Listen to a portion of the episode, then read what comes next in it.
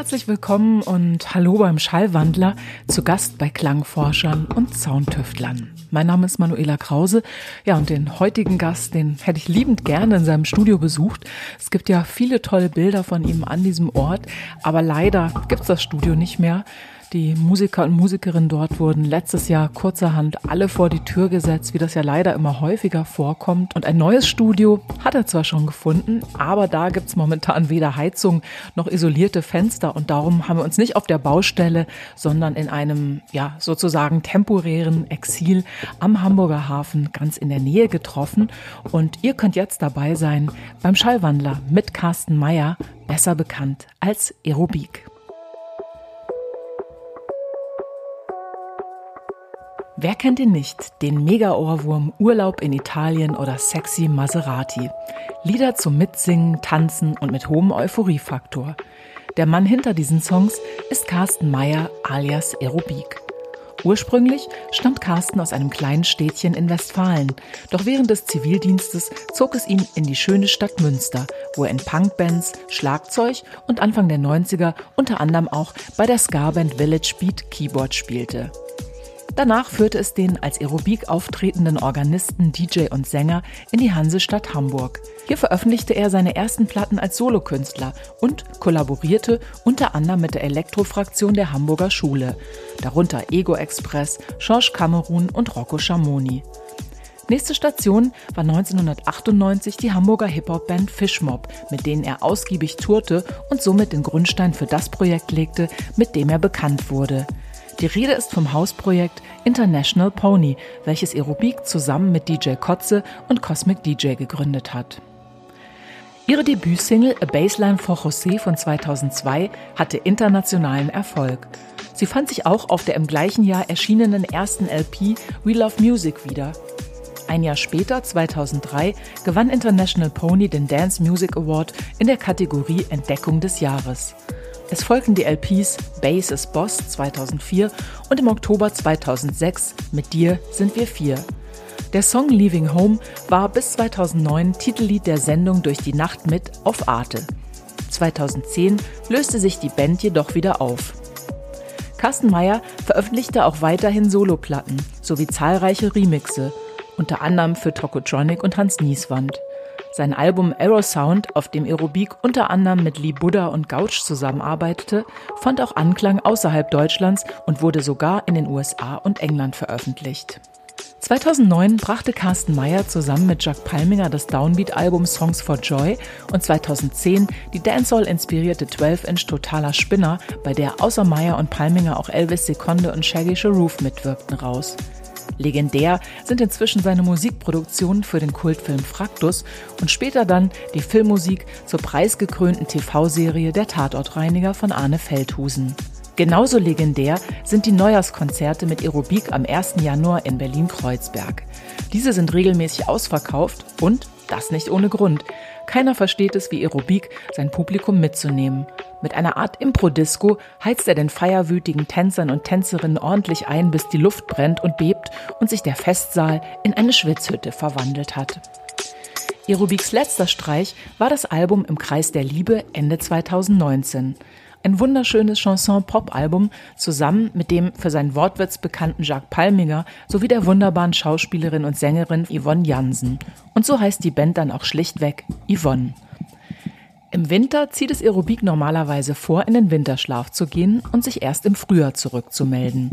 Daher war es mir eine besondere Freude, dass er diesen für uns und diesen Schallwandler unterbrochen hat. Und jetzt viel Vergnügen mit Carsten Meyer alias Aerobik. Pass auf, dann fange ich an mit der allerersten Frage. Welche Beziehung hast du zu Mettbrötchen? Also, ich bin gar nicht so ein Mettbrötchen-Fan. Ich mag Zungenwurst viel lieber. Echt? Okay. Aber das, das Wort Mettbrötchen einigt sich halt einfach. Das ist so Münsteraner Humor. Aus mhm. dem Mett-Professor den Mettbrotfresser zu machen und solche Sachen. Es gibt eine andere Spezialität aus Münsterland, die ich, die ich gerne esse. Das ist ähm, Leberbrot und Wurstebrot. Das gibt's eigentlich So nur. Möpkenbrot oder was? Möpkenbrot, genau. Ja, im so Emsland das Rosinen wieder. und Rübenkraut nee, nee, nee, nee, nee, nee, nee, das ist nicht Möpkenbrot. Möpkenbrot ist, obwohl doch, das ist so Leberbrot mit Mehl in Scheiben, die kommen in die Pfanne und werden in der Pfanne gebraten. Genau, beziehungsweise bei uns, also ich komme ja auch aus der Gegend, wir haben das immer roh gegessen. Meine Mutter hat das nicht angebraten, die hat das so in Scheiben Aber da ist geschnitten. Mehl drin, das muss man doch essen. Muss Ja, das ist braten. so, das war immer so ein bisschen kriselig und dann so Okay. blutwurstig, ne? Und Ja, dann halt, aber dann hat sie da, das haben wir so statt Brot, hat die da immer, weil das ja auch so breit ist, hat die immer so Scheiben abgeschnitten, Rübenkraut drauf. Das ist und dann haben wir auch? das gegessen. Ich Und komme aus Hamm. In Nee, Westfalen, ja, so bin ich auch. Das Münsterland hast du ja schon angesprochen, da bist du ja geboren. Bist du da auch noch aufge... Also hast du da gelebt, dass du da noch Kindheitserinnerungen hast? Wie lange warst du in Münster? Oder in der Gegend, ja? Das war nicht direkt Ja, ich bin in ne? Saarberg geboren und dann bin ich ähm, mit Anfang 20 zu Hause ausgezogen, nach Münster gezogen, habe Zivildienst gemacht, in Bands gespielt und bin erst mit 26, 2000 bin ich nach Ah, okay. äh, Hamburg gezogen dann. Das war so Mitte der 90er, war keine schlechte Stadt. Da war ganz schön was los in Münster Mhm. eigentlich. sind auch viele Universitäten, ne? so eine Universitätsstadt, also viele Studenten und es gibt viel so Ja, Kellerkneipen und Ja, die Studenten sind das Problem dann eher. ja. War das nicht so gut? Naja, es ist ein bisschen schade. Also Studentenstädte haben schon das Problem, dass, dass äh, weil das Publikum sich austauscht. Natürlich ist immer was los in Studentenstädten und es gibt junges Publikum und auch äh, breit aufgestellte Geschmäcker und Leute, die was sehen wollen. Aber komischerweise denke ich manchmal, zur Studentenzeit eigentlich alle auf den kleinsten gemeinsamen Nenner, irgendwie so partymäßig. Und wenn du in der Stadt was machen willst, dann ist es irgendwann zu wenig. So, die Leute kommen und gehen auch wieder. Und aber auch nee, Münster war fein, gerade in, in den 90ern, super Stadt. Also wenn man aus Hamm nach Münster gefahren ist, also in den 80ern ein bisschen davor, da war das immer total aufregend. Also, weil in Hamm selber konnte man eigentlich bis auf in eine Kneipe gar nicht ausgehen und wir sind dann eher so halt immer überall rumgefahren, aber in Münster waren wir halt Auch in Hamm habe ich Truckstop gesehen, die waren auch super. Echt?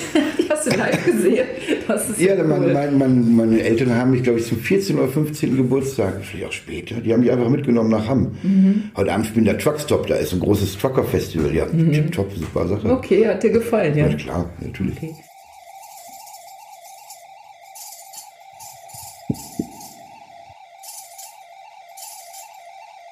Hatten die, hatten die diesen Ruf Teddybär 1? Ist Nee, das nee, von nee, Truckstop nee, nee, nee, gewesen? das ist, äh, Take it easy, altes Take Haus, It Easy, oder? alles Haus ist ein Traumtitel, vielleicht der beste. Und dann der wilde, wilde Westen Ah, ja. fängt gleich hinter Maschen an. Und in dem Studio von ihm, in einem Studio an der Autobahn. Und in diesem Studio ist eine der besten 60-Speed-Platten entstanden eigentlich. In, also in diesem Studio, über das ja, sie da singen? ja, okay. ja, ja, das, ich habe das, Witzig. Die Remo vor, eine tolle Band aus, aus Liverpool, aber die haben in Hamburg aufgenommen, weil die im Starclub gespielt haben und die sind nach Maschen. Mhm. Und dieses Studio aus Maschen, das taucht dann immer wieder auf, das ist echt lustig. Okay, hat dich praktisch dann begleitet eine Weile. Hamburger Studios ist, ist nicht meins, aber Mhm. also das wäre echt mal eine Idee, so, ein, so einen Film zu machen oder so eine, so eine Dokumentation über so echt spannende Sachen passiert hier, Ja. glaube ich. Ja. Na gut. Truckstop hätte ich jetzt nicht gedacht, aber okay, warum nicht? Da warst du eher so im Kindesalter, oder? Nein, nein, Oder nein, nein, nein. Ich glaube, da war ich Jugendlicher. Das war das ziemlich das Uncoolste, was man machen konnte. Und ähm, das ist ja auch das, das Ding, diese Einflüsse, dieser Geschmack, den man so hat. Und dieses, das, da bildet man sich mit 20 wahnsinnig was drauf ein. Was für tolle Platten man kennt, was für tolle Klamotten man trägt. Und im Grunde das als, als Musiker oder als Künstler, das, was sich beeinflusst, das sind ja nicht diese gut geschmäcklerischen Sachen oder dieser, Mit dieser, sich so dieser schmücken Kanon, ne? mit dem man sich schmückt, sondern das ist ja alles, was man mitbekommt. Und ähm, ich habe relativ früh, ich finde diese Randomness auch irgendwie total super. Du kommst mit aufs Trucks zum Konzert. Das ist wirklich uncool, äh, wenn, du, wenn du 16 bist. Mhm. Aber trotzdem gibt es was zu gucken und da ist was los und ich fand das immer. Also ich, Besser als Schützenfest. Wir sind maximal Ja. aufs Schützenfest gegangen, wo es Blasmusik gab. Ja, es gab früher diese, diese ganzen Partybands auch immer, die so diese genau. Hit-Top 40 Hits. Die berühmtesten waren die Skydogs. Ich glaube, aus dem Umfeld kommt Atze Schröder. Ähm, Hat der auch so, also der hat auch in so einer Coverband ursprünglich mal gesungen. ich glaube, das ist, das wird immer so gesagt, aber das ist halt so die Band, waren das früher, Skydogs. Und dann komischerweise hat man die gesehen, man ist da hingefahren auf die Partys und da waren ja wirklich alle anderen Jugendlichen, also da gab es die Wahl gar nicht. Und man hat sich das angeguckt und da wurde auch immer, das sind die Skydogs und es war immer klar, dass man das nicht machen wird, wenn man als Musiker weiterkommt. Also das ist so gar kein Ziel gewesen. Ich glaube, das war vielleicht dann doch der, der rettende Geist des Punk, der schon über allem lag. Das war irgendwie, Es gab eine andere Band, die war vielleicht ein bisschen später, Ecki and the Toasters aus Münster, die haben so alten Beatkram nachgespielt, so, so Who, The Kings. Und das war klar, da ist man hingefahren und hat gedacht, oh, mit denen einmal mitspielen zu können, das wäre toll. Hast du davon geträumt? Ja, natürlich, das war, das war schon dann cool. Keine Ahnung, weil die Musik vielleicht auch einfach, wo das diese Skydogs, die haben mit Kostümen und Bühnenshow und Pyro, die haben da wirklich alles, alles abgeräumt. Die haben auch richtig gut verdient, glaube ich, zu der Na Zeit. klar, alle Register gezogen. Das ist eh interessant, dass es auch immer noch sehr erfolgreich ist. Ich meine, Es gibt total viele Bands, die so Coverversionen spielen, sich dann so anziehen wie und damit auftreten. Ne? Aber irgendwie kann es auch nicht der Anspruch sein, so weiß ich auch nicht immer, die Lieder von anderen zu singen. Ich habe ja in, in, so. in, dem, es gibt diesen Stromberg-Film und da habe ich so eine Nebenrolle gespielt. Mein einziger Versuch als Schauspieler, nicht mal Versuch, einfach.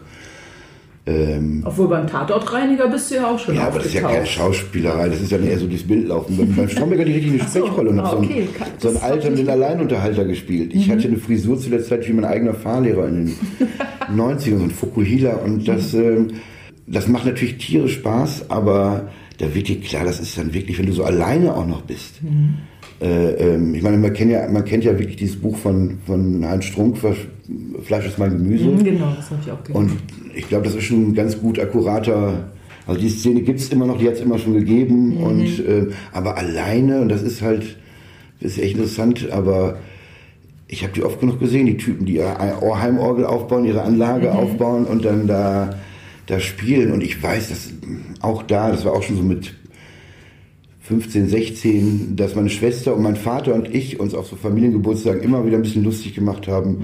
Über den Onkel, der da sitzt an seiner Orgel. Aber der alle Hits konnte. Und der oder? alle Hits konnte, das, ja. Das finde ich Ja, immer so faszinierend. Da gab es mal, ich weiß nicht, hast du mal oben im Fernsehturm, da war ja früher auch so ein Alleinunterhalter, Ah, kurz nach der Wende. Das ist ja mein Job. Und da konntest du wirklich, der war total irre, da konntest du hingehen und dir Lieder wünschen, der konnte jedes Stück und der hat das dann für dich gespielt. Das war so, also praktisch so kurz nach der Wende noch, also als dann die Mauer auf, also in Anfang der 90er. Der war total irre, der war richtig toll. Ich war einmal noch im Fernsehturm oben, das war, glaube ich, irgendeine Go- Goldverleihungsfeier von Eins Busch oder sowas. Das war meine einzige Chance, da mal reinzukommen. Und das war toll. Und seitdem ist das Ding zu und ich gucke da immer wieder drauf und denke, das ist ja so toll, da oben reinzukommen, auch als Alleinunterhalter. Und heutzutage ist es kein Problem, weil du hast über MIDI und übers Internet hast du einfach alle Lieder sofort parat. Ja, das stimmt. Und kannst sie dann, hast du einen kleinen Bildschirm, dann kannst du mitsingen und dann kommt auch kein falscher Ton, wenn du da reinsingst. Was du gleich einstellen kannst, meinst du, diesen, diesen Voice, gibt so ein Korrekturprogramm, oder? Wenn es dir schief singst oder was meinst Ja, du jetzt? ja, natürlich, klar. Benutzt du sowas? Nee. Ich, Nee. ja, nur aus Witz, nee, natürlich nicht. ich dachte, Also- okay. Also habe ich auch schon gefragt, keine. Ahnung. Autotune? Ach, weiß ich nicht.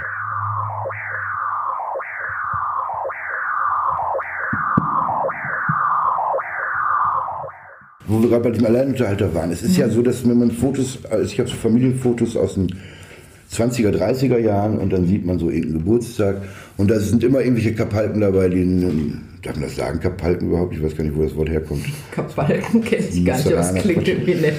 äh, ähm, die so mit, mit, mit äh, Akkordeon, Schifferklavier und, und mm, Gitarre oder Banjo dabei sind. Und diese Idee, dass sie halt alle einfach gesungen haben und diese Lieder alle kannten und dass aus dem Publikum Leute mitkommen, diese Lieder kennen, alle oder diese englische Musical, Music Hall Tradition, wo einfach alle kennen die Lieder und singen mit.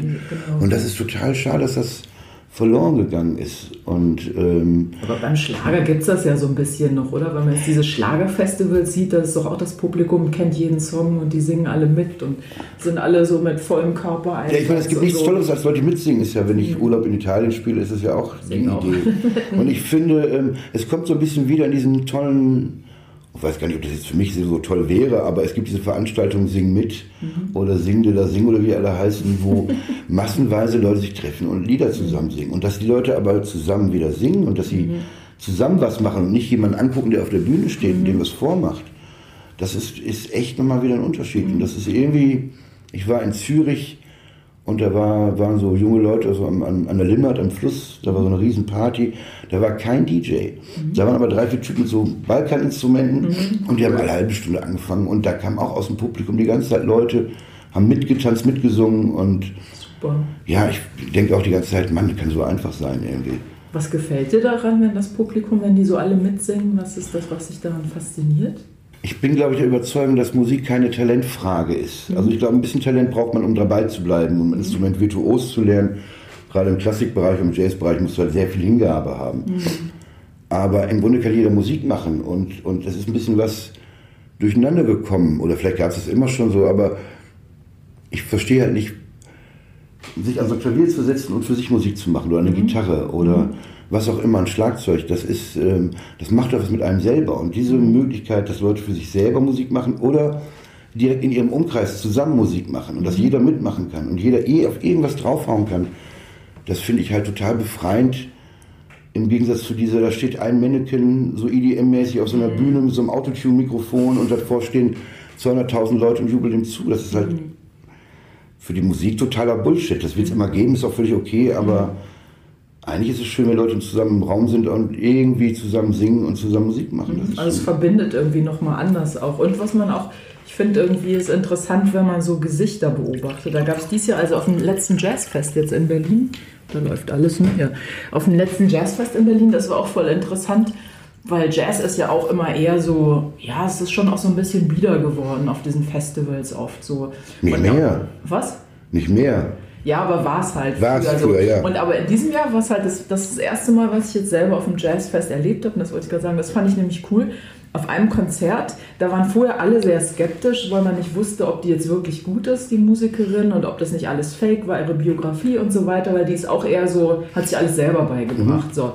Und dann war das so, also man, am Anfang standen auch alle und hm, so ein bisschen so gucken. Und die hat es wirklich geschafft, in kürzester Zeit nicht nur alle mitzureißen, sondern sie hat sie tatsächlich bei einem Lied, das heißt We Are Stars, da mhm. hat sie alle dazu gebracht, mitzusingen. Toll. Dann hat wirklich dieser ganze Saal so hat gesungen. Und du hast richtig gesehen, wie so die Gesichter, die vorher noch alle so cool waren, die sind so aufgetaut und alle waren glücklich. Jeder ist mit so einem Strahlen da raus. Und das war total toll, wie so eine Energie, die plötzlich so toll. alle ergreift. Und die sind da raus. Und ich dachte, das jetzt war mal ein geiles Konzert. Danach habe ich mir gar keins mehr angeguckt, bin nach Hause gegangen, weil es war so schön. Ich dachte, das kann jetzt eigentlich gar nicht noch besser werden. Das ist ja auch gut. Ich finde bei Festivals manchmal das auch ein bisschen viel. Mhm. Aber ich muss auch sagen, dass also ich, es gibt so viele tolle junge Leute im Jazz gerade, die mhm, sich auch organisieren und die Fall. spielen und die spielen auch für ihresgleichen. Mhm. Also die haben auch ein Publikum und das Publikum ist auch durchaus sehr, also sind viele äh, äh, Frauen dabei. Es mhm. ist nicht mehr so diese Idee, dass alte Männer trinken. Und das deutsche Jazz-Publikum ist traditionell echt wirklich echt hart. Also man darf nicht vergessen, dass die Deutschen äh, 1972 Duke Ellington und, und Sarah Vaughan ausgebuht haben, weil sie nicht progressiv genug waren. Also Wirklich? Ja, ich fand das. Das ist krass, das ja, wusste ich gar nicht. Das ist halt einfach so. Das ist auch eine Sache, wo ich manchmal denke, was hat man davon? Also, wenn ich jetzt ein Instrument spiele und lerne, dann habe ich einen Ehrgeiz mit mir selber und mhm. denke so, oh, so gut. Also, das ist, kann inspirierend sein, es kann manchmal auch ein bisschen degenerierend sein, wenn da jemand wahnsinnig gut ist und mhm. virtuos ist. Aber einfach zu sagen, oh, jetzt, das möchte ich lernen, das möchte ich mhm. wissen. Und da sich auch zu vergleichen mit anderen Leuten oder zu gucken, wo man steht. Oder, mhm. aber einfach nur Experte zu sein, ohne überhaupt, also ich es ist schwierig, aber manchmal frage ich mich wirklich, was man davon hat. Dieses, dieser Snobismus bei der Musik, der, der. Du meinst, wenn die Leute so arg kritisch sind, aber selber kein Instrument spielen, aber trotzdem alles. Als Klischee, es ist ein bisschen doof, weil man, aber. Ja, ich frage mich, also ich meine, klar, dass man im Genuss kommt von Sachen. Ich gucke mal, ich weiß nicht, wie ein Film gemacht wird, aber ich gucke mir wahnsinnig gerne Filme an. Mhm. Also das ist. Ähm, aber diese Idee, dass, dass es so einen Snobismus gibt, dass man sich so ein mhm. Experte und dass man das so abwägt und keine, ich mache das nicht mit Musik. Mhm. Oder zumindest habe ich mir auch vielleicht wieder abgewöhnt in den letzten 20 Jahren, aber ich gucke es mir erstmal an, ich höre es mir erstmal an. Mhm. Und ich weiß, manchmal muss man das auch gar nicht werten immer. Mhm, und, das stimmt. Und das geht mir, glaube ich, so bei dieser alten Jazz-Rezeption oder so deutscher Kulturrezeption manchmal auch wirklich mhm. ähm, ja, so an die Nieren. Was soll das denn immer? Was, was hast du denn davon, wenn du das jetzt beurteilen kannst? Also persönlich. Mhm. Ist das dann, ist das, ist das was, was dir persönlich was gibt, dass du als Experte giltst? Ich glaube schon, das ist so genau wie manche, ich, ich, ich habe immer das Gefühl, das ist so wie manche Menschen erst andere klein machen müssen, um sich besser oder größer zu fühlen, dass es aber der gleiche Mechanismus ist. Man macht sich selber größer, weil man sich mit so einem Wissen schmückt, man kennt sich aus, man kann sich vergleichen, aber das ist so eine totale Kopf- und Ego-Geschichte auch ja, ja. der man sich so aufbläst. Ich habe ja ganz früh schon auch beim Jazzradio gearbeitet Und da gab es zum Beispiel immer so, ich habe immer gesagt, die Jazzpolizei, da gab es immer so Typen, die haben angerufen, wir hatten so eine Call-In-Show, da konntest du dir was wünschen. Die haben angerufen und haben sich immer was gewünscht, wo ganz klar war, das hast du nicht. Und dann haben sie dir am Telefon stundenlang einen Vortrag gehalten, ja, da gibt es ja nur noch die eine Aufnahme und ich habe hier noch ein Tonband von äh, äh, äh, und du denkst dir so, oh, Willkommen in der Jungswelt. so, ja, ja, so, klar. Mit so einem Bart. Ey, Das ist aber auch eine menschliche Sache, oder? Das ist, so eine, das ist eine richtige. Also unter Frauen kenne ich das auch nicht. Nee, ne, das ist so eine Meckerchen-Sache. Das ist echt so. Also ich kann, als, als DJ kenne ich das auch. Du legst irgendwas auf und ja, die B-Seite ist doch viel besser. oh mein Gott. Dass dir die dass auch gefällt. So, ja. Ja, es ist auch nicht so, mir gefällt die, also das ist ja die, das ist glaube ich das, was einen nervt. Das ist nicht, mir persönlich gefällt die B-Seite besser, sondern es, ist, es ist doch allgemein bekannt, Genau. dass die B-Seite besser ist. Und ich glaube, das ist der Punkt, der mich Ja, total genau. nervt an der So diese Arroganz dabei auch, ne? Das verstehe ich total. Das weiß doch jeder, dass man die B-Seite hört. Nein, keine Ahnung. So, und wenn ich hier die B-Seite hört, dann höre ich mir das recht die A-Seite an. Warum denn nicht? Also, naja.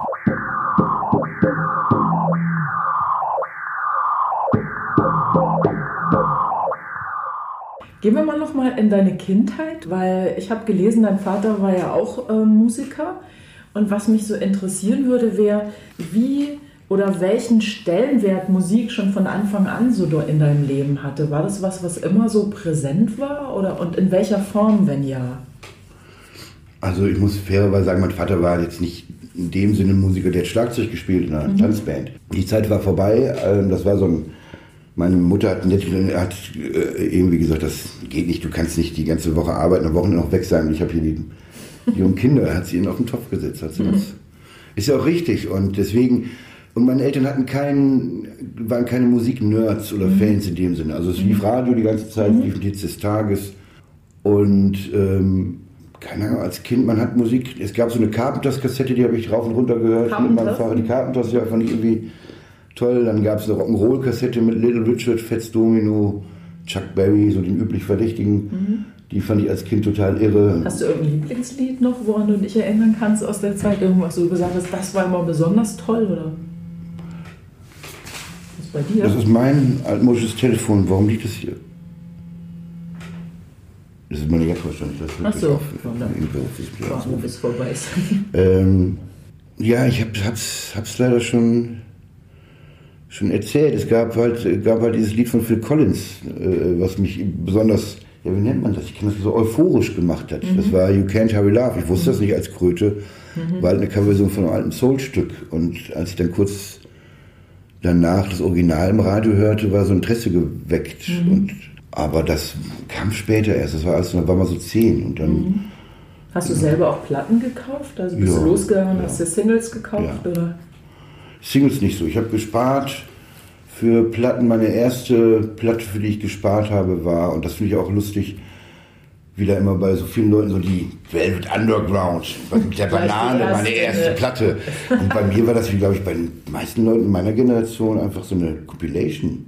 Die Hits vom Februar 82 oder so, und da war halt dieses Phil Collins Stück Ah, drauf, okay. und deswegen musste Cool. ich die haben, und die habe ich rauf und runter gehört.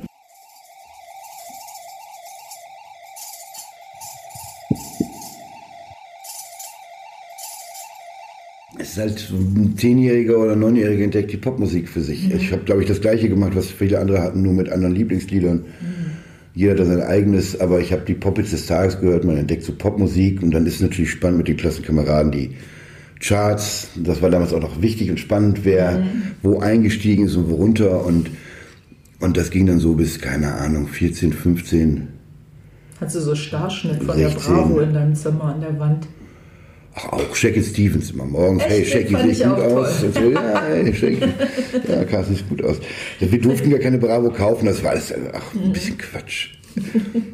Ich weiß gar nicht. Das, das erste Mal, wo ich merke, dass es ein bisschen was anderes ist, als man so 16, 17 war und um mich herum Punk gehört wurde. Und man muss dazu sagen, dass das eigentlich auch so die Kids waren, wo am meisten ging irgendwie. Das waren so Skater, das war Mitte der 80er, Ende der 80er, 87, 88. Und die Leute waren super und da ging ein bisschen mehr. Die waren ein bisschen frischer in der Birne. Die, die Leute aus der Musikschule oder auch so die ersten, die sich für so Jazz und Pink Floyd interessiert haben, die Musik war gut, die, die Typen waren wirklich langweilig irgendwie. Und ähm, Und so Dosenbier trinken am, am, am Brunnen in der Innenstadt und mhm. so, das machte dann mehr Spaß.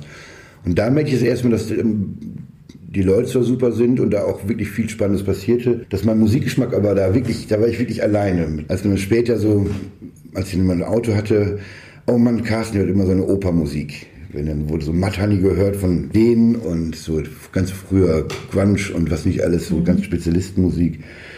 Und dann habe ich immer meine Operkassetten dazwischen gehabt. Mhm. Was meinst du mit Operkassetten? Was lief dann als Kontrastprogramm? Ja, das war so die Zeit, also einmal viel Soul halt einfach, mhm. das war, hatte ich so für mich entdeckt und das mhm.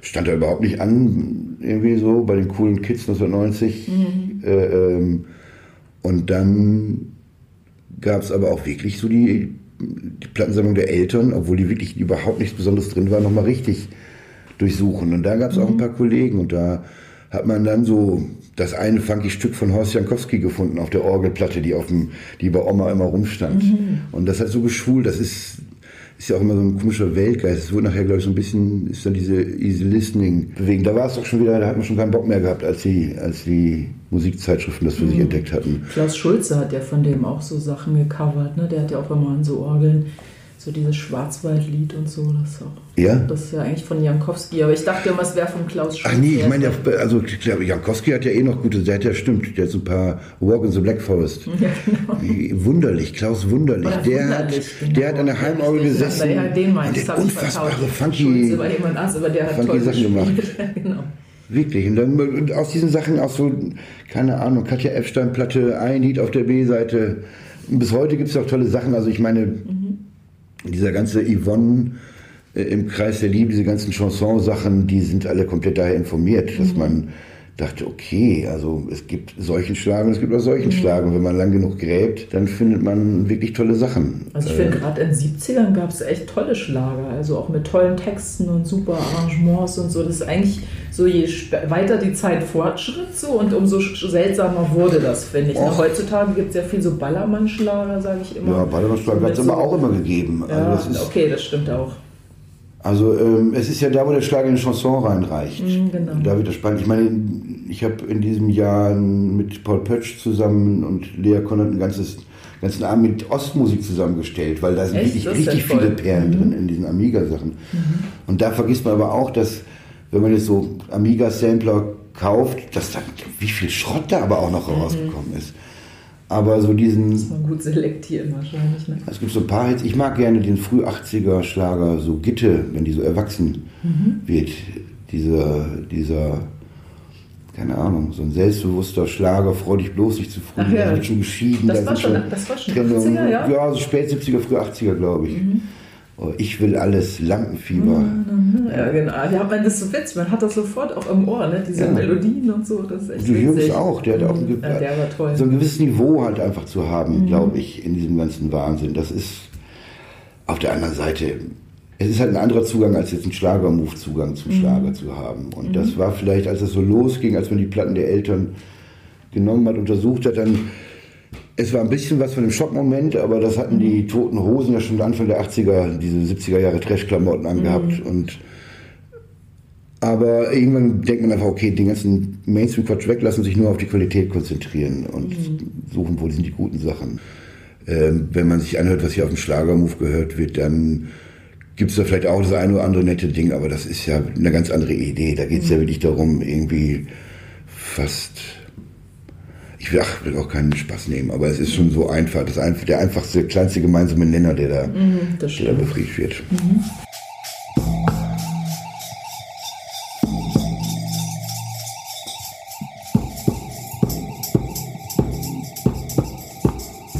Wann war das so für dich klar, dass du selber Musik auch, also dass du Musik machen möchtest, auch so als dein Beruf oder bist du da irgendwie so reingewachsen oder wie ist das entstanden?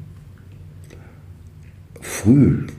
Ich hatte, ich habe Klavier gelernt, ich habe meine Eltern genötigt, mir Klavierunterricht zu geben, richtig ein Jahr lang genervt. Und ähm, ich kann mich erinnern, dass ich mit neun oder zehn oder vielleicht auch mit acht angefangen, meine ersten kleinen Stückchen, also wirklich zu komponieren, aber einfach so Melodien aus dem Radio, alles, alles auch total einfacher Kram, aber Ja, da, ich hab da, da habe ich mich als Musiker gesehen. Ich habe höchstens mit 18, 19 nochmal so ein bisschen pragmatisch gedacht, ich könnte vielleicht, weil ich so ein Talent zum Zeichnen habe, als Werbegrafiker mhm. mein Geld verdienen, dann kann ich die Musik halt so nebenher machen und kann, das wäre vielleicht schlau, aber... Und hattest du, du hast auch angefangen zu studieren, oder? Ich habe mal Grafikdesign studiert, ja. Achso, du hast richtig fertig studiert auch. Ich war in, nee, nicht fertig studiert, ich war in Schwerte. Okay. Ja, musste jeden Tag über Hamm fahren mhm. und äh, war in so einer, keine Ahnung, so einer Akademie und dann war, musste ich aber das unterbrechen, da kam der Zivildienst, mhm. dann bin ich nach Münster gegangen und da bin ich dann, habe ich dann neben dem Gleis 22 gewohnt, wo jeden Abend andere Konzerte und Musik waren und mhm. da war es da war die Musik geschehen. war größer, ja. der Drang zur Musik. Ja, es macht auch, auch, ich bin auch froh. Also diesen, es gibt wirklich total nette Leute, die in der Werbung meist gearbeitet haben, aber man will da nicht, mhm. ach, was, ne. was machst du mit Carsten? Ja, ich verkaufe Leuten Kram, den sie nicht brauchen. Mhm. Ja.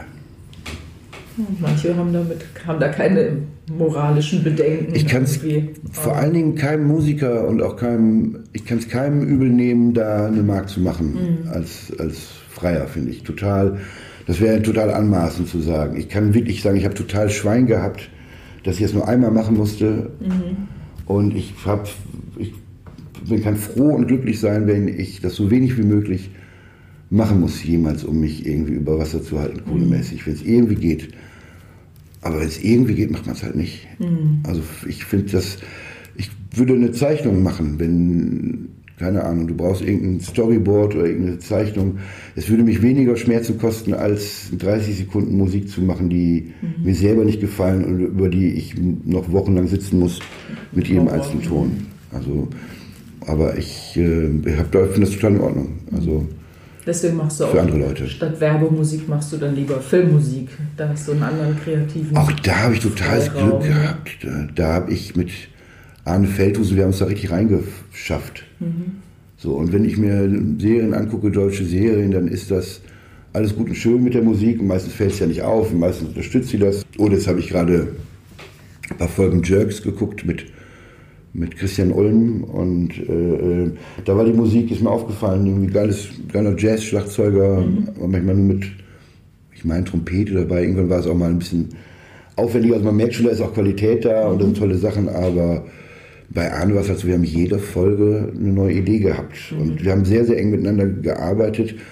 Also ich habe wahnsinnig viel gelernt, wie mhm. jemand so ein ganzes Projekt äh, äh, im Kopf behält und auf jedes Detail Acht gibt und diese Detailverliebtheit ist natürlich eine Sache, die gefällt mir immer gut, wenn Leute so detailverliebt arbeiten. Und Was ist der Unterschied so zu deinem normalen Rangehen, wenn du jetzt Musik machst und für dich selber Musik schreibst? Oder wenn du jetzt, du weißt jetzt, das ist jetzt, weil du wirst ja wahrscheinlich, kriegst du ja vorher die Info, um was es geht und, und wie die Szene aussieht oder ist die Szene schon fertig und du siehst die und musst dann da Musik dafür machen? Also ich kann mir gar nicht so richtig vorstellen, wie funktioniert das oder kriegst du so Stimmungsparameter, dass man sagt, ja. hier ist es traurig oder die Musik muss besonders flott sein?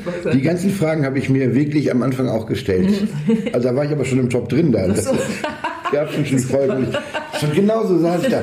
Ja, was mache ich denn? Höre ich das erst, spiele ich das direkt da drauf? Ich wusste wirklich gar nichts. Und das, Gemeine ist, dass bei so illustrierender Musik beim Film oder zu bewegtem Bild einfach auch alles möglich ist. Mhm. Und man merkt, wenn man mal so eine Filmszene hat und da so verschiedene Musik anlegt, einfach irgendwas, was man so Heavy Metal oder Schlager oder Jazz oder was auch immer, man merkt, wie viel Macht die Musik hat. Selbst wenn sie noch so leise ist, diese mhm. Stimmung einzufärben. Und da habe ich einen tierischen Respekt vorgekriegt. Irgendwann, wir haben einfach immer enger zusammengearbeitet. Ähm, ich hatte dieses, dieses Studio und da war alles aufgebaut. Ja, und dann, dann kommt in so ein Studio, hat alle Möglichkeiten, das ist ja auch so ein, so ein Traum, so ein Kindheitstraum. So, das ist ein Schlüssel für so einen Raum und da ist alles drin. Und, so an äh, Equipment, was man jetzt benutzen ja, also will. Und meine ganzen alten Orgeln, meine mhm. Gitarre, eine, eine alte Violine, ein Schlagzeug, halt so Kram, man kann ja alles machen und ähm, das macht es ist richtig toll, drauf los Musik zu machen. Und vor allem, wenn man sich vorstellt, man macht Musik, also man macht Musik für einen Soundtrack, weil man aber noch gar nicht wusste, worum es geht. Weil es aber auch generell keine Regeln gibt, hat man einfach ganz viel Material gesammelt. Und zum Teil auch wie so Field Recordings. Wenn ich irgendwo war und da war ein Klavier, das klingt komisch. Mhm. Oder da war eine Hammond-Orgel kaputt und die hat immer klack, tack, tack. Solche Sachen, die nimmt man dann auf. Und das ist eigentlich das Futter. Das stelle ich zusammen, diese Skizzen und zum Teil auch Field Recordings und gebe die dem Arne und seinem, seinem Cutter Benjamin mit in den Schnitt. Und das war eigentlich immer am effektivsten, wenn die so aus so kleinen Fragmenten. Und diese Fragmente kann man dann, wenn man sich einmal dafür entschieden hat, kann man die dann ausbauen und mhm. ausformulieren. Aber hast du vorher, ich meine, kriegst du irgendeine Ansage? Hast du irgendeinen Parameter, wo du weißt, also du brauchst ja irgendeinen Anhaltspunkt, weil sonst ist das ja immer abhängig, in welcher Stimmung du gerade bist. Oder kriegst du irgendwelche auf. Ja, für diese freien Skizzen gibt es gar keine Anhaltspunkte. Da kann mich natürlich alles inspirieren, was ich irgendwie mal gehört habe. Was dir gerade unterkommt genau. und dir gefällt, okay. Und das Tolle ist natürlich, je so seltsamer das ist, umso besser ist es halt. Mhm. Ähm, also es geht nicht darum, irgendeinen Disco-Track zu bauen, mhm. sondern und dann gibt es natürlich die, die Drehbücher, die sind auch wirklich sehr, sehr lustig sind. Und dann gibt es ähm, dann gibt's natürlich die geschnittene Version. Und im Schnitt haben die meisten schon, schon ein bisschen klar, wo Musik. Also es gibt ja keine festen Parameter für Filmmusik, auch wenn die meisten oder viele Filmmusik so langweilig ist, dass man denken könnte, es gibt welche. Aber es gibt das nicht. Mhm. Und ich weiß, dass ich selbst als auch als Soundtrack-Fan und ich mochte immer bei den ganzen Nouvelle Vague-Filmen, dass da so gut wie gar keine Musik drin war. Und wenn Musik ist, dann macht es wirklich zack. Dann ist die da, so irgendwie Miles Davis Quintett und so, ist dann volle Kanne da und dann geht es wieder weg. Und diese ganzen Dialoge und so laufen über ganz normalen Dings. Äh, und das finde ich, ich fand auch, ich bin auch nie jemand, der mit Kopfhörern durch die Gegend rennt. Mhm. Also wirklich, ich finde, ich, ich sitze auch in meinem Zug und habe Kopfhörer auf, aber ich finde die Idee, dass mein Leben Soundtrack hat, wenn ich so mit dem Fahrrad jetzt über, über Schulterblatt fahre, dann läuft da irgendwie so, dass, dass ich weiß, dass viele Leute das machen, ich kann das auch gar nicht übel nehmen. Das ist, ist ja auch total in Ordnung und das ist ja auch, äh, ist ja toll, dafür macht man Musik ja auch, aber ich selber habe das nicht irgendwie so, so ein, so ein Soundtrack-Gefühl. Und deswegen, wenn ich einen Film machen würde, ich würde, glaube ich, persönlich gar nicht so viel über Musik erzählen wollen. Wenn dass Musik drin ist und ich finde toll, wie gesagt, so so mal so ein Bild für so eine Kamerafahrt, mal schöne Musik zu haben, aber im Grunde, weiß nicht, wenn das Buch gut ist, Dialoge gut sind, mhm. die Schauspieler gut sind, dann soll die Musik da bloß nicht noch was kaputt machen. Und bei diesem Ami-Film ist doch auch hart, wie man immer auf, also mir kommt wirklich, ich bin so schwach, dass mir auf Knopfdruck da die Tränen kommen ich mich ärgere. Mhm. Aber du weißt genau, wenn die Musik nicht da wäre, wäre das überhaupt nicht so, dann würde ich diese Szene überhaupt nicht ja. berühren. Ja. Das ist irgendwie so interessant. Ich weiß nicht, ich habe mal so eine Doku gesehen, ich glaube, das war egal. Jedenfalls auch ein Musiker, der auch Filmmusik gemacht hat. Und dann haben sie so Szenen gezeigt, einmal mit der Musik und dann ohne die Musik. Und das fand ich auch so krass, was das hm. ausmacht. So, du siehst das, du bist gleich so, so voll dabei oder es ist irgendwie voll spannend. Ne? Ja, spannend und, Szenen, die so, die so gruselig sind. Ja. Und aber dann ist die Musik weg und die Szene ist überhaupt nicht mehr gruselig. So, das ist auch komisch. Ja, also was das sofort so, ne, wo sich so die Haare aufstellen und so, oh, du bist so dabei und ohne den Sound ist das gar nicht so. Das finde ich auch irre. Das ist so eine, was für eine Macht die Musik da auch hat. Ja, das meint mancher eben, das ist genau der Spaß. Also einfach Musik mal drunter zu legen unter einen Film mhm. und zu gucken, was, das, was die gleiche Szene mit drei, vier verschiedenen Musiken macht. Mhm. äh, ist irre und das fand ich auch das Schwierigste immer. Und mhm. deswegen weiß ich gar nicht, ob jetzt ach, keine Ahnung, ich weiß gar nicht, ob das mein Job ist. So, ich glaube immer nur, wenn es wirklich spannend wird oder wenn jemand eine ganz eigene Idee hat oder so, wenn man mhm. was anderes machen kann. Aber. Mhm. Oh. Aber ich dachte so, jetzt Filmmusiken komponieren, das ist so das, was du hauptsächlich machst. Nein. Nee? Ach so. Ich dachte, ich hatte mir so versucht, so ein Bild zu machen, so, so von den äh, Rahmen und, und was so am vordergründigsten und am größten und am kleinsten ist. Und ich in meinem Bild, aber dann kannst du das korrigieren, in meinem Bild dachte ich so, am kleinsten sind so, so die Live-Auftritte und die Club-Gags. Dann kommt so ein bisschen größer, so ein bisschen Theatermusik. Und dann als allergrößtes dachte ich, wären so deine Filmmusiken. Ist das gar nicht so? Das stellt man sich dann so vor. Ne? Ja, also das wirkte so auch. Ja, so, so ein klassischer Kulturredakteur. Nee, das größte die Live-Auftritte.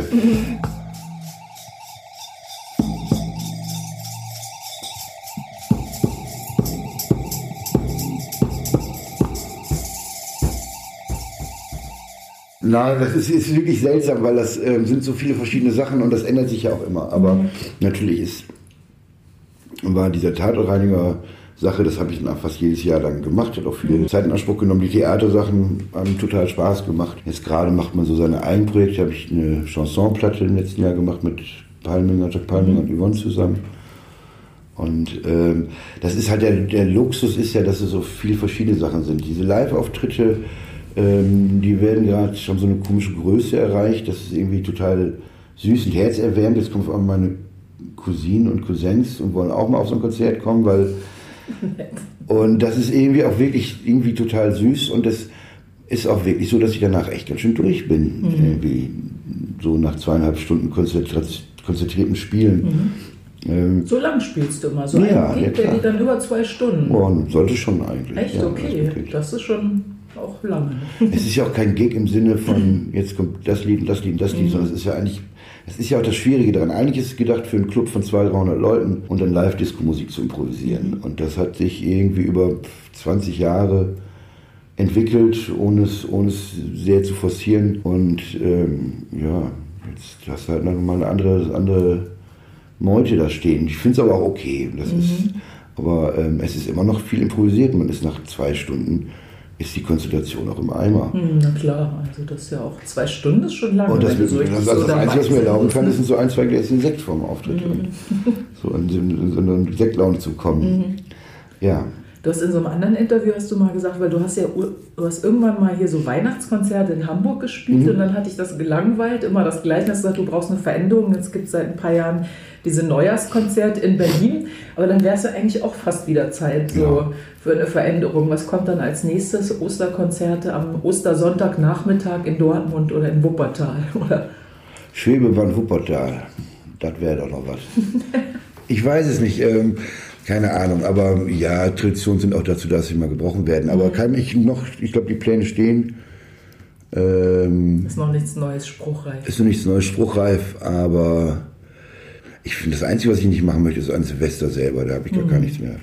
Deswegen fand ich den 1. Januar ganz gut, aber man kann mhm. auch gar nichts machen. Und wenn man jetzt, jetzt mal in Urlaub fahren will, muss, irgendwie, ja, das finde ich ja gut. Also Silvester so. geht mir, ist mir total wurscht. Aber wenn man jetzt mal in Urlaub fahren will, dann Feierst du nicht gern Silvester? Nö. Du? Also nicht so mit Fremden, jetzt wo dann plötzlich alle so leutselig besoffen dann so Happy New Year und so. Das finde ich total grauselig. So im Club, das fand ich immer nur gut, wenn man aufgelegt hat so mhm. und dann keiner so, also nicht viel Berührung hatte so mit den Leuten. Aber ansonsten mag ich eher so, also wir haben die letzten Jahre immer auf so einer Hütte so zu zweit oder zu viert, ja. also eher so gemütlich, so mit Leuten, die einem wirklich was bedeuten und wo man sich was zu erzählen hat und einfach so kostbare Zeit miteinander verbracht. Ja, das, das ist glaube ich auch gut, aber da bin ich, werde ich nicht so eingeladen zu solchen äh, äh, Treffen. Insofern. Stimmt, das habe ich auch mal gedacht, das wäre ganz gut. So nette Leute, die sich dann gut unterhalten, gesund kochen. Und was macht man dann sich am, am Silvester, erst um 12 Uhr so die Pulsadern aufschneiden, das Blutbild vergleichen und so, so die Zukunft lesen. Also. Statt Blei gießen oder so. Man aus lauter Glückseligkeit sich einfach so, ah, groß. Nee, ach nee, so ja eh nicht. Weiß nicht. Ich meine, im Grunde ist das ja eh auch nur so ein Übergang, der so von uns geschaffen ist. Es ist ja, eh alles die ganze Zeit in Bewegung ne? und verändert sich und keine Ahnung. Also ja, wobei ich jetzt sagen muss, dass ich Weihnachten auch so als folkloristische Veranstaltung irgendwie gern mag. Also mhm. ich finde, als ähm, folkloristische Veranstaltung, hast du jetzt gesagt. Ja, ich finde das irgendwie so, eine gute Gelegenheit. Leute treffen sich. Mhm. Ich finde auch, sich was zu schenken zu Weihnachten gut. Ich mag es natürlich, wenn es im Rahmen bleibt, aber mhm. ich mag den, diesen, also ich verstehe das. Die Familie kommt zusammen und man tauscht sich aus. Und das ist eigentlich auch ein ganz schöner Jahresabschluss, finde ich. Mhm. Und dieses Silvester, was mich nicht interessiert, sind deine zehn Lieblingsplatten 2019. Die interessieren mich einfach nicht, die mhm. Bohne. Und das ist, glaube ich, das, was mich an Silvester so nervt, dieses ähm, jetzt nochmal Jahresrückschau halten. Was war denn das Beste dieses Jahr? Was ist das Beste, was passiert ist? Und das ist. was wünsche ich für nächstes Jahr? Und ich finde, ich glaube, ich bin dann immer so wirklich so in Hibernation, in so einem, so einem Wintermuff, gerade so mhm. nach Weihnachten und Anfang Januar, dass mhm. ich erstmal erstmal den Winter überstehen. Dann lass uns mhm. im März nochmal sprechen, was es mhm. gibt. Dann mal gucken, was ja. als nächstes kommt.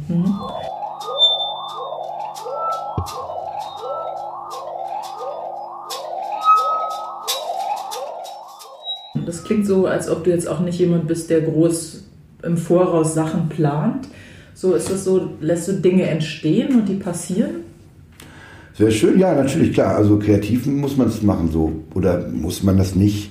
Es gibt auch Leute, die da sehr Ja, es macht total Sinn, im, im gewissen Punkt fokussiert zu sein. Mhm. Und es ist natürlich auch, wenn man Verantwortung hat für andere Leute, wenn man im Team arbeitet, dann ist das total äh, gut und richtig so. Mhm. Aber ich, ich finde, das ist ja auch schon wieder ein bisschen Handwerk. Selbst, dass mhm. wie man mit Leuten umgeht und wie man, wie man zusammen Ergebnisse erreicht, ist eher ein Handwerk. Die kreativen Sachen und auch der größte Spaß ist immer noch, wenn, wenn man es nicht vorplant. Und mhm. dann passieren die lustigen Sachen. Und es ist, wird schwieriger. Es wird schwieriger mit Konzertterminen, die wo es ins nächste Jahr reingehen irgendwie. Mhm. Und ähm, deswegen brauche ich, brauch ich wieder dringend so einen Raum, in dem so Sachen passieren. Weil das Tollste an meinem alten Studio war, das war über dem Techno-Club. Mhm.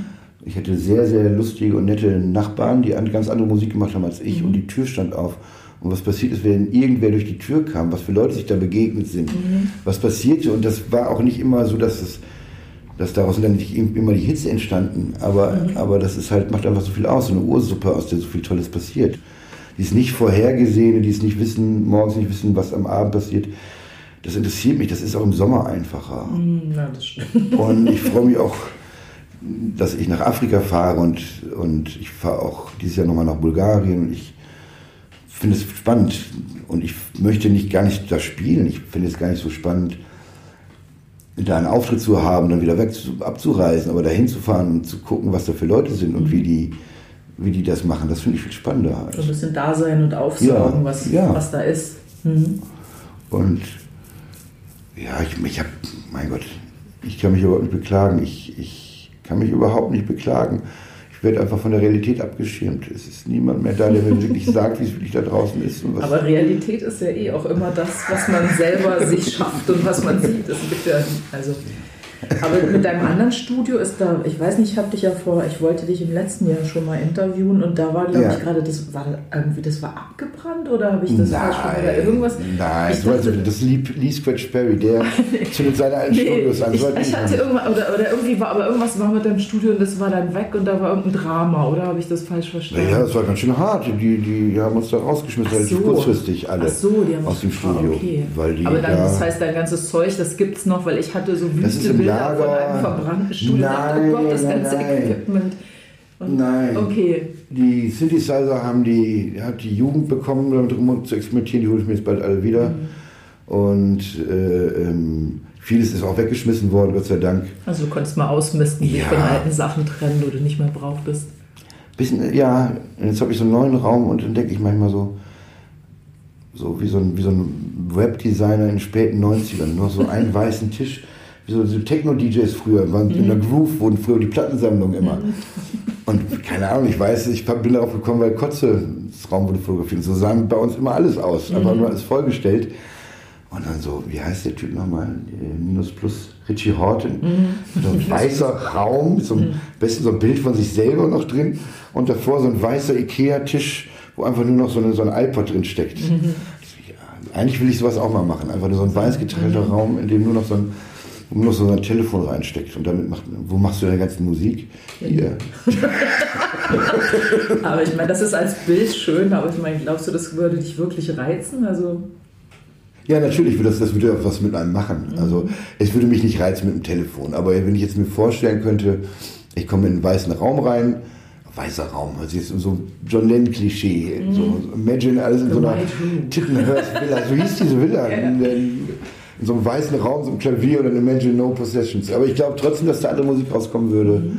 als in so einem vollgestellten Raum. Und erstmal würde ich sagen, mein Naturell ist vollgestellter Raum, alles voll mit, ja, wie so, wie so einem Laden halt, wie so, einem, so, einem, so einem Ramschladen oder, oder so einem Trödelladen. Trödel ist das ja, okay. Trödelladen. Also du sammelst, du sammelst gerne. Das habe ich dann gemacht und das war auch, stand auch immer an, mal diese ganze Sammlung. Und ich habe wirklich in der Zeit, in den drei, vier Jahren, erstmal ist mir mein Geschmack abhanden gekommen. Ich habe das feiere das sehr. Also, mhm. ähm, was meinst du damit? Mir ist der Geschmack abhanden gekommen. Du hast keinen Geschmack. Ach, was habe ich da? Dann habe ich hier Charlie Hayden, Yoko Ono Poster hier so, aufgehängt okay. Und da die ganzen Bücher auch so abseitig. Also so ein bisschen Deko ja, man hat sich so, dass, dass das irgendwie eine Bedeutung hat. Das, das ganze also, Wissen, was man angehäuft hat und dieser ganze. Also so auch als Identifikation dann. Ja, mhm. so Identifikation, dass diese Plattensammlung, diese Büchersammlung, der Style, der Geschmack, die Flohmarktbilder, mhm. das ist alles eine Sache, die ist komplett das komplette Privatvergnügen. Und das zu kapieren, dass mhm. das das ist echt ein Prozess, der kam echt spät. So. Und aber das ist auch wirklich, da sind dann Jungs zusammen. Komischerweise ist das wirklich eine Jungssache, eine Geschlechtersache. Da sind Jungs zusammen und dann wird, legt da irgendeiner halt Platten auf. Oder man selber legt halt irgendwelche Platten auf. Weil das meistens ist erstmal alle kommen mit ihren, kennst du das schon, du musst dir das anhören. Mhm. Du kommst in den Raum voll mit Musik und die Leute wollen mal Musik vorspielen. Mhm. Mit ihren, ihren Handys und ihren, naja, mittlerweile ganz guten Anlagen mhm. wieder. Aber, aber es gibt auch ständig tolle, geile neue Musik. Ja, aber das ist die, ja. Ja, es macht was mit den Leuten, ne? Mhm. So, das ist, macht, ich, ich glaube, das ist, ähm, das ist die Frage, warum sich bei mir in letzter Zeit für mich selber so dreht. Das unterschätze ich, glaube ich, komplett, was, das ist interessant, weil ich ja selber als, als Musikfan ja mein ganzes Leben der Musik gewidmet habe. Ich unterschätze, was Musik hören mit Leuten macht. Mhm ich, ich habe zum Beispiel überhaupt gar keine gar keinen Ehrgeiz, die Musik zu bestimmen. Also wenn ich irgendwo hinkomme, privat, auf einer Party und da macht jemand Musik, dann bin ich da total happy. Und dann egal, muss die Musik was, schon, egal was läuft. Ja, da muss die Musik schon wirklich sehr, sehr enervierend sein und sich im Vordergrund drängen, dass ich, dass ich genervt bin. Und mhm. im schlimmsten Fall wird man dann halt gehen, mhm. einfach. Mhm. Aber ich käme nie auf die Idee, oh, das ist doch Quatsch.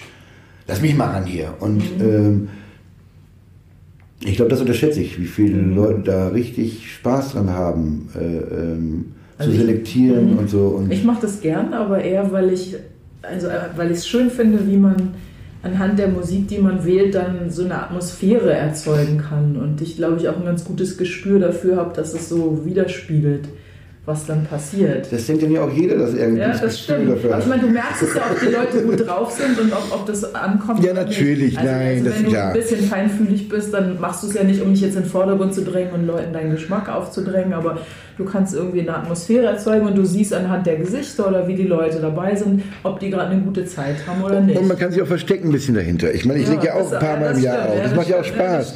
man steht da und genau. Das ist anders, als wenn du selber Musik machst, das stimmt. Aber irgendwie, ich bin auch ganz schnell zufrieden, wenn keine Musik, also ich höre auch zu Hause, ähm, ich höre die meiste Zeit keine Musik. Das ist, vielleicht ändert sich da auch mhm. irgendwie was mit der Zeit. Und, ähm, oh, wo du das sagst, darf ich dich da oder bist du noch nicht fertig? Nee, überhaupt nicht fertig. Aber ich dachte, wenn du sagst, du hörst keine Musik, weil was ich mich gefragt habe, also viele von den Stücken, die du machst, sind ja totale Ohrwürmer. Und bei mir ist zum Beispiel mhm. so, wenn ich Musik höre, das ist manchmal echt schlimm. Das klingt ewig lange nach mhm. und das geht nicht aus. Ich mhm. kann da nicht schlafen, weil Lieder so nachklingen. Und ich dachte, wie ist das? Wenn jetzt jemand selber so einen Song schreibt und du entwickelst den, der kommt zu dir und dann spielst du den, mhm. klingt der in dir dann auch ewig lange nach? Hast du auch dann so immer noch so, so Ohrwürmer, die dich so antreiben? Und was ja. machst du dann, damit die wieder weggehen? es ist wirklich, es ist die Hölle. Ähm, ich habe letztens einen Ohrwurm, selber einen Ohrwurm von Urlaub in Italien gehabt. Das ist die Hölle. Aber der ist auch am allerschlimmsten. Ja, der ist auch schlimm. Der ist, der ist ja auch nicht mal, das ist ja nicht mal ernsthaft eine Komposition in dem Sinne. Das ist ja einfach aus dem Äther gegriffen. Aber trotzdem, ne, das ist so präsent. Ja. Ich meine, wenn du es einmal gehört hast und du kennst ihn, dann musst du es nur, du musst es nur sagen. Ja. Du musst es nicht mal singen. Es sind die, diese, diese Memes mit so, mit so Europe einfach so drauf und sofort hast du diese Scheißmelodie von Final Countdown im Kopf. Ich habe das viel gehabt, auch bei der Chansonplatte und bei dem Projekt mit den DDR-Liedern. Das sind natürlich alles Ohrwürmer und ich mag gerne populäre Musik und mich damit beschäftigen. Mhm. Und das ist wirklich so, da bist du selbst als Komponist überhaupt nicht vorgescheit. Der okay, Scheiß klebt dir in den Ohren. Das Einzige, was, was gut was ist, wenn man mehrere Sachen hat, ja, das. Also das Gemeinste ist immer den Ententanz ja, Den habe ich als Kind aber geliebt. Das ist so hart. Immer wenn, wenn keine Ahnung, meine Freundin, die war immer so, ich habe schon wieder einen Ohrwurm, Carsten, ich kann dir helfen. Achso, dann hast du das gespielt um den anderen Einfach nur so vorgesungen. Überspielen mit einem anderen Ohrwurm. Und das ist aber auch fies. Das ist auch gemein. Ja, aber komisch, dass das so lange nachschwingt. Vor allem, wenn es dann in dir selber, ich dachte manchmal, das kann, also je nachdem, wie man, in was für einer Verfassung man ist, kann man das auch echt so an den Rande des ja. Wahnsinns ja. treiben. Du willst einfach ja. deine Ruhe und das ist noch so laut in deinem Kopf und schwingt und klingt nach und ist einfach noch da. Naja, aber das Tolle ist ja, wenn man diese Live-Auftritte macht und diese äh, äh, Musik auch so entscheidet noch im, mhm. beim Spielen, also mhm. auch noch viele Eingriffsmöglichkeiten hat und viel improvisiert.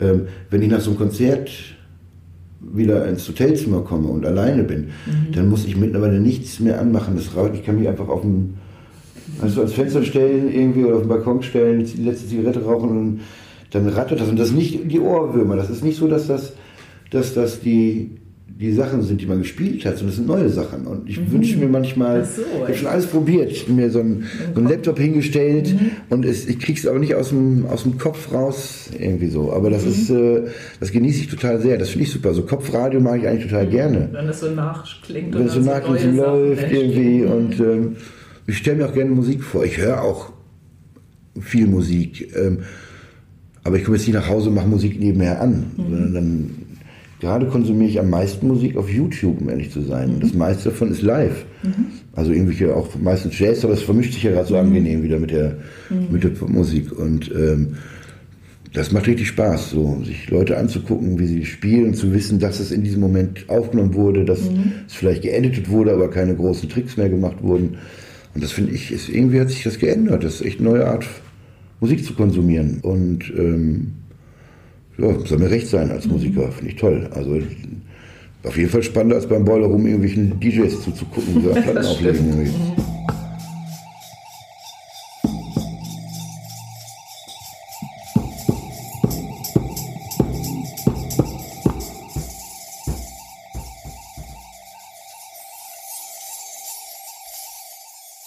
Ich war Mod früher und das, das hieß, dass man wenn man mit so Checker. Ja, mit so einem Parker durch so Münster gelaufen ist, dann hat man vom Typ mit einer Tolle und einer Lederjacke muss man wegrennen oder mhm. wenn das zwei waren. Und das gibt es alles gar nicht mehr, diese mhm, ganzen Sachen. Stimmt. Und das Bist ist du toll. gefahren auch? Ach Quatsch, nein, mhm.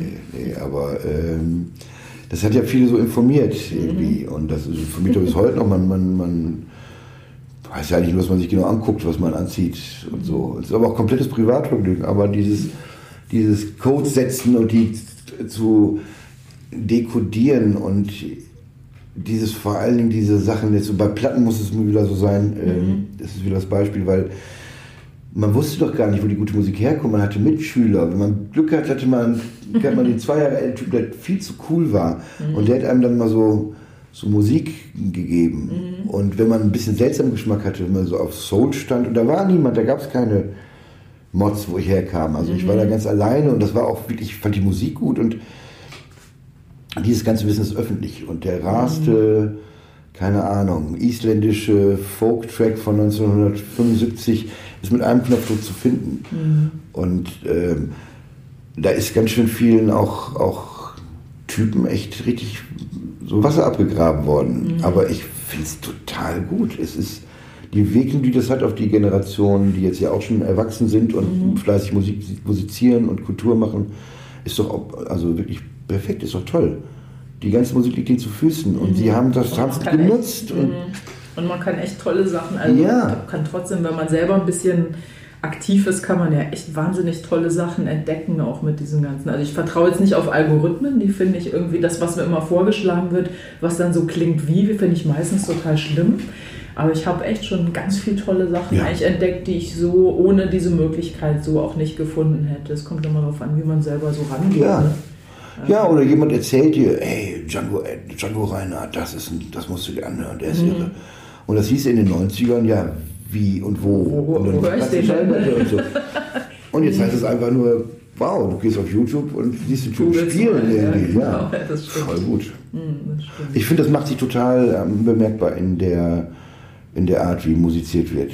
Und ich finde, dass das wesentlich besser ist als früher, äh, wie heute musiziert wird. Ich bin voll mit Hoffnung. Ich finde. Meinst du, weil es nicht mehr so diese Nischen gibt, weil so viele Einflüsse und, und man es eigentlich nicht mehr so. Oder ja, erstmal schon, weil die Leute auch wieder Bock haben, Instrumente zu lernen mhm. und, und zusammenzuspielen. Mhm. Also diese ganze vom Computer Hock, DJ-Sample-Kacke, die äh, äh, gibt es auch noch, soll es auch wahrscheinlich immer geben, aber mhm. ähm, ist nicht mehr so, so dominierend irgendwie. Mhm. Und ja, ist auch irgendwie. Und die Leute sind unabhängig und sind auch, keine Ahnung, man kann ja wirklich äh, ähm, ganz gut seine Sachen machen. Man kann mhm. das Produkt machen, man kann das ins Netz stellen, alles selber, man kann überlegen, wie viel Geld man davon haben will und man kann mhm. darüber Kontakte machen, um vielleicht mal dann in Brasilien aufzutreten oder mhm. da und dahin zu fahren und Leute zu treffen. Und das mhm, finde ich alles Stimmt. total gut. Also ich glaube, der Musik ging es eigentlich nicht besser wenn man sich das so anguckt. Mhm. Und okay, natürlich gibt es auch viel mehr Leute, die Musik machen als früher. Na gut. Oder? Aber das ist auch gut. Ja, ja und 90 Prozent der Musik ist eh Mist. Ist eh auch gewesen. Ja, mein Gott. Okay, aber ist genau. Hm. Äh, aber ist auch gut. Also in dem, was ich mitbekomme, das ist nicht nur mein kleines enges Umfeld, sondern das kriege ich mit, wenn ich rumfahre, wenn ich Leute treffe, überall. Und ich habe das Gefühl, ich war, ich war letztes Jahr in Argentinien. Mhm. Und da war, hatte ich mich so gefreut. so, und dachte, da kommen jetzt so Leute rein mit Gitarren und singen und mhm. können die Lieder. Und dann waren da so drei Hipster, die hatten da so ihre Tische voll mit Effektgeräten. so. Mm. Ist richtig so, ich, oh nein, das kann doch nicht sein. Und dann kam diese tolle Frau mit ihrer Gitarre. Und das war dann irgendwie so, diese Songs zu singen und diese Lieder zu lernen. Klar, ich meine, es macht ja auch Spaß. Wir machen was Argentinisches, okay. Dann machen wir, äh, äh, äh, sag mal, wie heißt der tolle, tolle Liebe Tango. Ach so, ähm, Gardell, nicht Astor Piazzolla. Astor Piazzolla. Mhm. Ja, toll. Und was machen wir als Deutsche? Ja, Kraftwerk, Radioaktivität. Mhm. ja, auch gut. Also ich meine, tipptopp, also nichts gegen mhm. Kraftwerk, aber das, äh, ja, lustig, lustig. Und ich fand es einfach so total, mein Gott, wenn ich, wenn ich manchmal kriege ich auch zu viel. Wenn ich, dann komme ich irgendwo hin, hat einer seine ganzen Kästchen mhm. aufgebaut und verkabelt und man denkt so, Mann, setz dich doch, hättest du eine Tröte, hättest du auch getan. okay.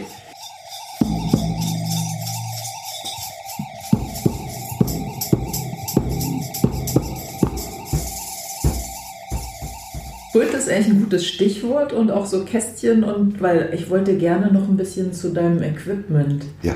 Also weil normalerweise, also oder die Idee von dem Podcast ist ja, dass ich die Leute in ihrem Studio besuche. Jetzt ist dein Studio noch nicht da, deswegen bist du jetzt heute hier und hier steht nur ein Klavier. Aber wenn jetzt, wenn ich jetzt in dein Studio gekommen würde, was hätte dort gestanden? Was sind so die Geräte, die dir wichtig sind, mit denen du spielst? so ein bisschen so ein, nerdiges Magazin. Ja, ja, ja, ich habe alte Keyboards. Äh, ähm, die habe ich ziemlich lange und äh, die sind alle auch ganz schön malträtiert worden, lediert worden. Und für die Nerds, da ist ein Korg DV800 darunter. Das ist ein ziemlich geiler Synthesizer. Den, den würde kein Museum nehmen, so wie der aussieht, aber da kommt auch was raus. aber der klingt noch. Ja, und das ist mein Rhodes und mein Klarinett und passende Verstärker. Mhm. Ich habe einen Computer, ein MacBook, was ich abends wieder mitnehme und habe eine Soundkarte oder zwei Soundkarten, damit ich 16 Kanäle live aufnehmen kann. Mhm. Ich habe das Standardmikrofonierung von Thomann, das einfachste, einfach. Ich habe ein paar SM57er, ein paar SM58er, totaler Standard und habe einen 421er Sennheiser von meinem Vater geerbt und so ein paar Fluma-Mikrofone und äh, sehr viele Bücher, sehr, sehr viele Schallplatten, äh, sehr viele Bilder an den Wänden, mhm. ein paar schöne Plastikpflanzen, ein paar schöne Korbmöbel. Und ähm, jetzt habe ich ja gerade, muss hier ein neues Studio beziehen mhm. und ey, vielleicht stelle ich mir irgendwie so, wie so Künstler machen, so eine Staffelei reinfangen zu malen. das ist auch toll, mal so ein Bildchen und dann wieder. Aber ich habe irgendwie das Gefühl, je weniger Equipment, also benutzt du die wirklich auch alle, die Geräte? Ist das, oder ja. hattest du mal so eine, so eine, also ist das eher so aus einer Sammlerleidenschaft oder ist es so, dass Nein. du die tatsächlich auch alle spielst? Die, also Sammler würden, die, wenn so richtige Sinti-Nerds bei mir ins Studio kommen, die machen sich in die Hose vor, vor, vor die, weil die sind alle kaputt, die Dinger, die sind, da stehen da alle so gerümpelt rum. Also die hast du ordentlich genutzt schon? Ja, natürlich okay. irgendwie. Okay gibt so Videos von so Synthesizer-Museum, wo so läuft einem als Kenner das Wasser im Mund zusammen und das ganze Video kein einziger Ton drin. Einfach nur so, jetzt haben wir den hier, jetzt haben wir den Synthesizer, jetzt haben wir den. und du denkst so, fuck, spiel doch ja, genau. Mhm. Und ähm, ich, kann diesem ganzen äh, ähm, Fetisch nicht viel abgewinnen. Mhm. Also ich weiß definitiv, dass ein Fender Rhodes, dass mein Fender Rhodes, was ich seit 30 Jahren spiele, dass mir das ins Herz gewachsen ist und dass ich das nicht, nicht äh, missen möchte. Aber, und ich hasse, hasse diese Nordlied-Keyboards, diese roten Dinger, da kannst du mich mit jagen. Ja, also die, die, ja so die fasse ich nicht an einfach. Gewesen, ne? Ja, das sind auch so die Profi-Dinger mhm. gerade, aber ach mein Gott, man kann so gute Sachen. Es gibt diese, es gibt so viele neue Keyboards, die kosten 200 Piepen äh, oder 300 Piepen und die sind richtig gut. Die kann man in die Tasche stecken, über mit hinnehmen. Und das finde ich toll an der guten, an der neuen Technologie, diese, dieses Kleine, dieses mhm. Spontane, was man damit arbeiten kann, dass die Lautsprecher haben, dass die Batterien haben. Mhm. Das finde ich so, super. wenn du unterwegs bist, dann auch so, wenn du jetzt so reist, hast du so mobile Geräte dabei, dass du unterwegs Ja. komponieren kannst, wenn dir was einfällt, oder? Ja, obwohl ich jetzt so, also ich habe gerne zur Kommunikation immer so ein Keyboard dabei. Es gibt so ein kleines, so ein E-Piano, Taschen-E-Piano. Und das ist super. Aber ich sitze jetzt nicht im Zug und komponiere da rum. Okay. Habe ich alles oft genug probiert und lese ich lieber ein Buch oder gucke aus dem Fenster. also dann gehe ich lieber ins Studio und arbeite da. Und das ist natürlich super, dass man auch mit Laptop oder Tablet man kann sehr schnell und überall arbeiten, alles gut, tipptopp, aber jetzt da so zu sitzen mit so teuren Kopfhörern im Zugrestaurant, ICE nach Berlin oder so. Ja, so aber Mini- wenigstens jeder, du bist- ich bin Musiker. Also man- manchmal geht es vielleicht nicht anders, aber, aber ach man, ey. Wie sieht dann so ein idealer Tag im Studio für dich aus? Also du kommst da hin und dann schmeißt du irgendeine Maschine an und guckst mal, auf welche du gerade Lust hast und legst los oder Ja, ist so ein bisschen wehmütig gerade, aber die richtig guten Studiotage waren, waren so und ich hoffe, ich komme die bald wieder, aber bestimmt. man ist früh hingegangen. Also früh heißt für, für mich so 9, 10 Uhr, also 9 Uhr Kaffee trinken gemütlich in der Nachbarschaft, dann gemütlich rüberlaufen, noch viele Nachbarn treffen auf dem Weg zum Studio, das war alles in der Nähe. Einen kleinen Plausch haben, ankommen, man ist komplett allein, da ist noch niemand ist da, also in den Nachbarstudios auch man nichts. Und dann einfach drauf los Musik machen. Und das so bis Mittag um 12 Uhr, dann Pause machen, Kommunikation, ganz wichtig, muss man auch, bin ich sehr, sehr schlecht drin. Also richtig, ich rufe einfach nicht zurück, ich kümmere mich einfach um nichts, aber Bist dann in deiner Musikblase sozusagen. nee, ich bin einfach faul und ich mir kann das ganze Getippe und so, das macht mich alles nervös. Verstehe, das nervt auch. Aber dann halt noch so, genau, Kommunikation, also mit meinem Agenten, mit Marcel, den hast du ja auch kennengelernt, sprechen. Noch nicht, also wir haben nur telefoniert. Also telefoniert, genau. Checken, was man macht. Und, äh, und dann weiterarbeiten. Und dann kommt vielleicht jemand vorbei. Ich fand das auch die Idee gut, dass man vielleicht auch so, so, so eine, wie so eine Schu- Schuhmacherwerkstatt haben für Musik. Also ich mochte immer gerne, da kamen echt viele Leute vor und meinten so, ich habe ein Stück, hast du Lust, das mal mit auszuformulieren und ich wollte das mal aufnehmen und Ja, okay, so, so ja. Dienstleister eigentlich zu sein. Und dann abends äh, kommen alle so ein bisschen zusammen gegen Abend, aber man ist eigentlich auch dann um 8 Uhr raus aus dem Studio. Oder? Und man muss viele Pausen machen. Also ich bin diese U-Boot-Idee mit dem sich einnümmeln und ich glaube da nicht mehr so dran. Ich glaube, dass man konzentriert und fokussiert bleiben muss, wenn man an einer Platte arbeitet oder an einer Sache arbeitet, die fertig werden soll, aber äh, das heißt nicht, dass man da nächtelang durch durcharbeitet, sondern es ist auch für den kreativen Prozess. Und das meiste ist ja, die Idee ist eine Sache, die Ausarbeitung ist Mhm. Die Idee kommt meistens eh schnell. Ne? ja, die muss man auch sammeln. Das ist auch eine Kunst, die Idee nicht, nicht vorbeiziehen zu lassen. Aber das Ausarbeiten, es ist schon einfach gut, wenn man morgens aufsteht, ein Frühstück hat, zur Arbeit geht, eine Mittagspause macht. Und wenn man in den, Arbeiten, in den Abend reinarbeiten muss, auch nochmal eine Abendpause macht. Aber da muss man auch wieder Feierabend machen. Also dass dieses durch... Nee. Auch das mal wieder mit frischen Ohren eigentlich rangehen. Ja. Ich finde manchmal, wenn man zu lange irgendwas hört, es wird dann nicht wirklich besser. Eigentlich nur, weil man länger dran sitzt, sondern irgendwie manchmal, man hört dann auch nichts mehr, weil man die Distanz nicht mehr hat. Und wenn man dann so, also ich, ich kann es jetzt nur von Beiträge, Musiken habe ich jetzt schon Ja. lange nicht mehr gemacht, aber so, wenn ich Beiträge, zum Beispiel so Geschichten erzählen will und ich habe jetzt nicht die Idee und ich höre es mir noch länger an und schneide hier und da noch, es wird einfach nicht besser. Wenn ich Ja. einfach, das soll ich mal als Feierabend, dann komme ich am nächsten Morgen wieder frisch, plötzlich so zupp, ach, das ist doch eine tolle Idee, guck mal da, das. Und dann auf einmal geht es ganz schnell und dann entsteht was, was ich mir am Abend vorher gar nicht hätte ausdenken können, so egal wie viel ich noch gehört hätte. Ja, das ist, das ist der Trick. Aber es gibt auch nichts Schönes, als ein Stück gerade fertig zu haben und so auf, auf Dauer-Repeat. Dass wir so Wenn es dann im Loop ist und dann klingt es hinterher noch ewig wieder nach. Das macht man leider, aber das, ja klar, Luft dran lassen, Pause machen und ähm, Arbeitest du an neuen Sachen gerade wieder? nö. Nee. Dann, wenn, dein, wenn dein Studio fertig ist, dann bald. Ja, ich merke dann das gibt es wirklich. ja dann nur den ist weißen Tisch und dein, mein, dein mein Handy, Richard dein Horton. Handy-Keyboard Handy. und ein großes Porträt von dir. Muss mal wieder, ich müsste mal wieder an Sachen arbeiten. Ach, weißt du, Künstler wie wir, wir arbeiten ja die ganze Zeit, wir träumen ja schon die ganze Zeit unsere Sachen. Ja, das ist wichtig, da fängt es an. Da Das ist die an. erste Phase. Ja, und das Realisieren ist aber die härteste Phase von einem, finde ich. Genau. Und das Aufpolieren und, und Fertigmachen, rauszugeben, finde ich am schlimmsten. Das Schade ist immer, dass die Musik dann für einen so gestorben ist. Mhm, Bis man dann, dann ist es so fertig, dann Ja, ist es so raus, abgeschlossen, ne, abgegeben. dann ist es weg, das stimmt. Das ist das Gute bei Aerobik dann wieder, dass das die ganze Zeit nicht fertig ist. Es gibt halt keine Version von Easy Mobisi oder Urlaub in Italien. Das keine ist finalen Version. Keine finalen Version, Ja, einfach nicht machen. Super.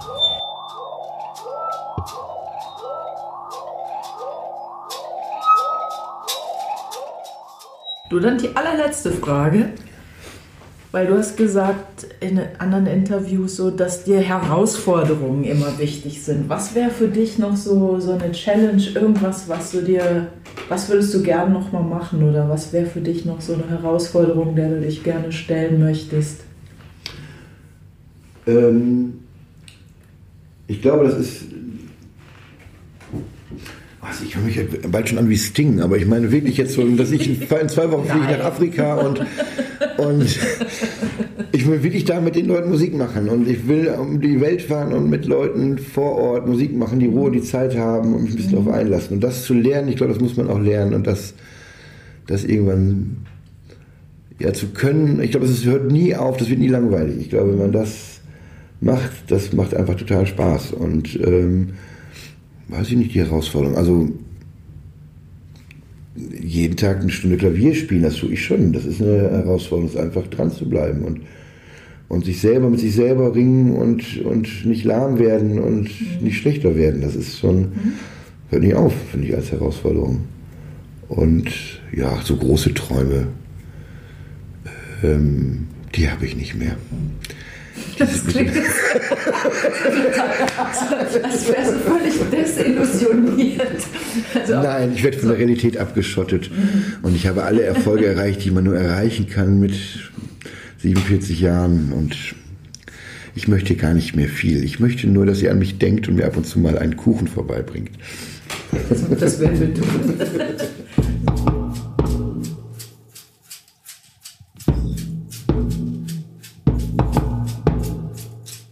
Ein bisschen wie Ernie in der Sesamstraße. Also wer von euch Kuchen backen kann, damit könnte Aerobik eine Freude machen.